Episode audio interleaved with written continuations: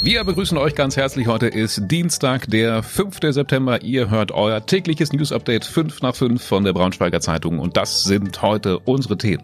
Braunschweig plant den ersten Regenbogen-Zebrastreifen. Auf dem Braunschweiger Burgplatz spielt ein ehemaliges Bond-Girl mit. Und wir haben den Stammfriseur von Eintracht Braunschweig besucht.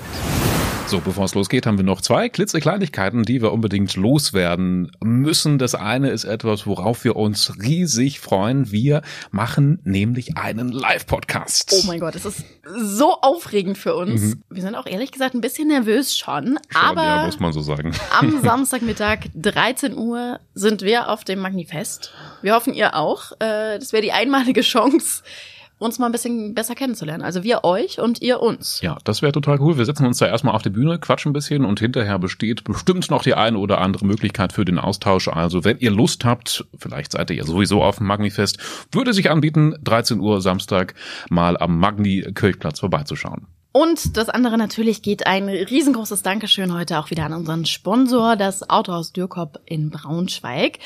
Autohaus Dürkop ist der Ansprechpartner in der Region, wenn ihr zum Beispiel auf der Suche nach einem Opel, einem Kia, einem Fiat oder auch einem Peugeot seid. Ja, Dürkop gibt's zweimal in Braunschweig, aber auch online zu finden unter dürkop.de. Da könnt ihr auch beispielsweise super bequem eine Probefahrt mit dem neuen Opel Mokka vereinbaren. Und ich habe es gestern auch schon erwähnt, in nächster Zeit steht auch ein ziemlich cooles Event an. Am 23. September ist nämlich das große Herbstgrillen bei Dürkop und ihr könnt sogar was gewinnen, zum Beispiel ein E-Corsa für zwölfeinhalb Monate for free. Lohnt sich auf jeden Fall, würde ich mir ganz dick im Kalender eintragen. Ja, ich weiß noch, wie groß der Hass damals war, als Braunschweig vor ein paar Jahren diese neuen Ampelmännchen bekommen hat. Erinnerst du dich, Christina? Ja, du meinst diese gleichgeschlechtlichen, da, ja. die, diese Figuren am Bohlweg, ne? Ja. Also, wo nicht das normale Ampelmännchen wie sonst drauf ist, sondern eben ein Pärchen. Ja, das sollte damals eben so ein Zeichen der Toleranz und Weltoffenheit sein. Ich will jetzt nicht sagen, dass das seine Wirkung verfehlt hat, aber das, woran ich mich jetzt zumindest ähm, am meisten erinnere, und das ist eben ein bisschen schade, das ist der pure Hass, der damals unserer Berichterstattung da im Internet entgegengekommen ist, als ähm, Oberbürgermeister Kornblum diese Ampeln in Betrieb genommen hat. Ne, da haben wir natürlich einen Bericht drüber gemacht und die Kommentarspalten waren voll mit Hass und ja, die, die etwas milderen Antworten waren dann noch so in die Richtung, ey, wir haben so viel anderes zu tun und ihr macht so einen Mist und ja, das ist einfach unnötig. Jetzt plant die Stadt Braunschweig auf jeden Fall das nächste Ding sozusagen, nämlich einen Regenbogen-Zebrastreifen. Auch da heißt es wieder, Braunschweig will und muss vielleicht auch ein kleines bisschen zeigen, mhm. dass es eine tolerante und diverse Stadt ist, Weltoffenheit und so weiter. Und deswegen ist jetzt der Plan, in der Innenstadt so einen Regenbogen-Zebrastreifen aufzumalen, zu installieren. Ich weiß gar nicht, wie man das denn richtig sagt. Ja, da wird ja. da drauf gepinselt. Natürlich gibt es noch Bedenken wegen Verkehrsregeln und so. Also offiziell nach Straßenverkehrsordnung dürfen Verkehrszeichen auf der Straße nur weiß oder gelb sein. Aber jetzt haben zum einen andere Städte gezeigt, dass es irgendwie geht. Also ich glaube, in Bonn oder so gibt es schon so einen Regenbogen-Zebrastreifen. Und zum anderen muss man jetzt auch sagen, dass Braunschweig ein bisschen Druck hat, weil wir erinnern uns ja beim Christopher Street Day vor ein paar Wochen gab es ja so einen fürchterlichen Angriff, einen homophoben Angriff und deswegen hat Braunschweig jetzt als Stadt anscheinend so ein bisschen das Gefühl, ey, wir müssen jetzt nochmal ein Zeichen setzen gegen Homophobie. Harte Vorwürfe kommen vom Chef der Volksbank Bravo. Vorstandschef Jürgen Brinkmann hat nämlich im Gespräch mit unserer Zeitung darüber gesprochen, wie das damals gelaufen ist mit der Karstadtrettung in Braunschweig. Ja, wir wissen noch ganz genau, wie das vor ein paar Monaten war. Karstadt in Braunschweig sollte ja geschlossen werden. Ähm, alle haben sich aufgeregt, ähm, vor allem auch Leute, die da nie einkaufen. Ähm, es gab den größten Widerstand gegen, äh, so dass es dann doch noch mal zu Verhandlungen kam zwischen Karstadt und dem Vermieter des Kaufhauses, der Vermieter die Volksbank Bravo. Heute wissen wir natürlich, wie es ausgegangen ist, also dass sich Karstadt und die Volksbank Bravo geeinigt haben. Yay. Karstadt ist gerettet worden, ähm, aber eben vom Bravo-Chef bringt man, da sind jetzt so ein paar pikante Details durchgesickert, kann man sagen. Er lässt nämlich kein gutes Haar an den Verhandlungsführern von Karstadt er hat sie tatsächlich sogar als ziemlich arrogant bezeichnet. Ja, und das ist schon ein Ding, wenn sowas hinterher nochmal durchsickert. Ähm, er hat erzählt, Karstadt hatte wohl überhaupt gar kein Interesse am Standort Braunschweig. Also es war denen irgendwie komplett egal, was da passiert. Und die Kündigung der Mitarbeiter wurde eben sogar schon als Druckmittel genutzt. Und das ist, glaube ich, kein, kein guter Verhandlungsstil. Wir kennen jetzt natürlich die genauen Einzelheiten der Verhandlungen nicht. Wir verlassen uns da auch auf die Aussagen. Hm. Ähm, aber wenn Karstadt wirklich so arrogant war, dann muss man sagen, ist es der Volksbank eigentlich auch hoch anzurechnen, dass sie sich zum Wohle unserer Innenstadt eben dafür eingesetzt haben, dass dieser Standort gerettet wird. Ja, das kann man so sagen. Wie genau der Vertrag zwischen Volksbank und Karstadt jetzt wirklich aussieht, das ist natürlich geheim. Da wurde Stillschweigen drüber vereinbart. Aber es heißt jetzt, ähm, dass jede Investition in Karstadt von der Volksbank nochmal mit bis zu 50 Prozent bezuschusst wird. Also man kann schon sagen, dass die da eine ganze Menge Geld reinbuttern. Wir sind natürlich auch gespannt, was da jetzt noch an Erneuerungs Renovierungsarbeiten besteht. Ich war lange nicht mehr drin, muss ich gestehen. Bist du James Bond-Fan? Ja, noch weniger bin ich eigentlich Star Wars-Fan. Also ich kenne mich so ein bisschen aus. Ich weiß, dass Daniel Craig jetzt der aktuelle James Bond ist und dass er aufhört, glaube ich. Da hört es dann schon auf. Ich muss zugeben, früher war ich da auch noch mehr drin als als heute. Ich fand den echt cool. Ich habe, glaube ich, viele viele Filme gesehen ähm, und ich wusste auch relativ schnell, als äh, letztens die Kulturredaktion bei uns hier um die Ecke kam, meinte, hey, äh, wir haben ein Interview mit einem Bond-Girl hier bei uns im Braunschweig auf dem Burgplatz. Ich hatte ah. zumindest eine kleine Vermutung, ja. worum es geht. Ja. Ah, ja, cool. Also ich bin, ich muss sagen, ich bin da total raus. Also klär mich mal auf. Was hat James Bond jetzt mit dem Braunschweiger Burgplatz zu tun?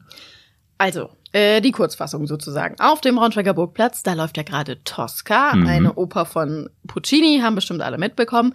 Und es gibt eben einen James Bond-Film mit Daniel Craig, also ein Quantum Trost. Da spielt diese Oper Tosca auch eine Rolle. Ah, was, okay. Ähm, genau, es ist so, die, die Bösewichte, natürlich wollen die irgendwie die Weltherrschaft und so weiter und so fort und die müssen das irgendwo planen und dann haben sie sich die Bregenzer Festspiele ausgesucht, um da unauffällig im Publikum zu sitzen und die Sachen zu planen. Und währenddessen läuft halt Tosca unten auf der Bühne. Cool. Das ist äh, auch eine relativ lange Szene, also kann man auch immer noch bei YouTube sehen, so circa zehn Minuten lang. Und das Ding ist eben, dass diese Schauspieler, die da zu sehen sind, oder die Sänger vielmehr, ja, die Tosca spielen, das waren die, die damals für diese Festspiele engagiert waren. Und jetzt, jetzt, schließt, jetzt schließt sich der ah, Kreis, ah, die natürlich für Tosca hier auch äh, mhm. engagiert sind, oder zumindest eine ähm, ich hoffe, ich spreche ihren Namen richtig aus. Äh, eine der Tosca-Darstellerinnen, das ist Karin Babayanyan. Und genau, die ist eben diejenige, die auch schon mit Daniel Craig im Kino zu sehen war. Ja, heißt das dann, als Tosca-Schauspielerin wird man seinen Job nie mehr los und muss sein Leben lang nur noch Tosca singen? Könnte ja sein. Äh, sie hat tatsächlich oft die Tosca gesungen, unterschiedliche Rollen auch, aber äh, sie sagte im Interview auch, oh, sie wird immer auf diese eine Bond-Szene reduziert. Gelaufen, ne? Ja, also, aber gibt auch Schlimmeres. Ja, ich meine, es ist also ja bei Schauspielern im Fernsehen auch so, ne, dass sie dann immer wieder ähnliche Rollen bekommen. Christopher, es ist immer der Bösewicht und so. Ja, muss man sich damit abfinden wahrscheinlich. Genau. Was sie sonst noch so aus dem Nähkästchen geplaudert hat, wie das damals lief, wie auch die Filmpremiere war mit Daniel Craig dann in Berlin und sowas. Findet ihr alles auf braunschweigerzeitung.de, verlinken wir euch auch nochmal in den Shownotes. Ja, super cool, dass wir so jemanden hier bei uns in Braunschweig auf der großen Bühne haben. Wir haben noch eine kleine Leseempfehlung, die wir unbedingt loswerden wollen, vor allem für Eintracht-Fans. Es geht um den einen Friseursalon in Braunschweig, zu dem fast das ganze Team von Eintracht Braunschweig gehen soll. Wir haben den Baba Friseur mal besucht. Ich glaube, so heißt er wirklich. Verlinken wir euch den Bericht. Ähm, ja, vielleicht verrät er ja, was für Schnitte und Styles die Eintracht-Profis gerade so am liebsten mögen. Wobei, das sieht man ja selber. Und das war heute sonst noch wichtig. In Peine hat es gestern Abend einen ganz, ganz schrecklichen Unfall gegeben. Ein 25-Jähriger ist dabei ums Leben gekommen. Also er war joggen und er ist zwischen Großsolchen und Großbülten dann beim Überqueren der Straße vermutlich von einem Auto erfasst worden und gestorben. Was genau passiert ist, das ermittelt gerade noch die Polizei. Damit der Verkehr flüssiger fließt, wird in Fallersleben jetzt eine neue supersmarte Technik ausprobiert. An der Mozartkreuzung wurden dafür schlaue Sensoren angebracht. Die sind erstmal dazu da, den Verkehr zu zählen und sie erkennen dann auch, ob das zum Beispiel Lkw sind, Transporter oder auch normale Autos. Das heißt, die sammeln dann Daten und mit deren Hilfe kann dann der Verkehr besser gesteuert werden und äh, Ampelschaltung natürlich am Ende auch. Ja, das ist jetzt erstmal nur ein Testlauf. Die Zukunft sieht im Grunde dann so aus, dass eigentlich an allen wichtigen Verkehrsknotenpunkten der Verkehr gemessen wird, um ihn besser zu verstehen. Also so wie überall geht es darum, erstmal einen riesengroßen Datensatz aufzusammeln und dann ja da die nötigen Schlüsse rauszuziehen. Wir bleiben bei smarten Technologien, kann man sagen. Also Salzgitter will seine Wärmeversorgung bis 2035 klimaneutral ausbauen, also auf Fernwärme umstellen. Dazu haben jetzt die Projektpartner, also die Stadt, die Salzgitter AG und die Energieversorger WEVG und Avacon eine Absichtserklärung, also nennt man neudeutsch einen sogenannten Letter of Intent veröffentlicht. Und ihr merkt auch schon, wer da alles im Boot ist. Also es geht hauptsächlich auch darum, überschüssige Wärme aus der Industrieproduktion dann eben weiter zu nutzen zum Heizen in Salzgitter. Super fortschrittlich. Wenn das alles so hinhaut wie geplant, könnten die ersten Bauarbeiten tatsächlich schon nächstes Jahr starten und Salzgitter wäre einfach deutschlandweit Vorreiter, wenn es darum geht, Industriewärme weiter zu nutzen. Alle Details lest ihr auf Braunschweiger Zeitung.de und ich bin total stolz auf meins als Gitarvorreiter. Stark. Ja, unbedingt. Ich hoffe, dass es klappt. So, Lukas ist also stolz auf Salzgitter, weil er da gebürtig herkommt. Ja. Ähm, Immer im Herzen. Mach so ein Salzgitter-Tattoo.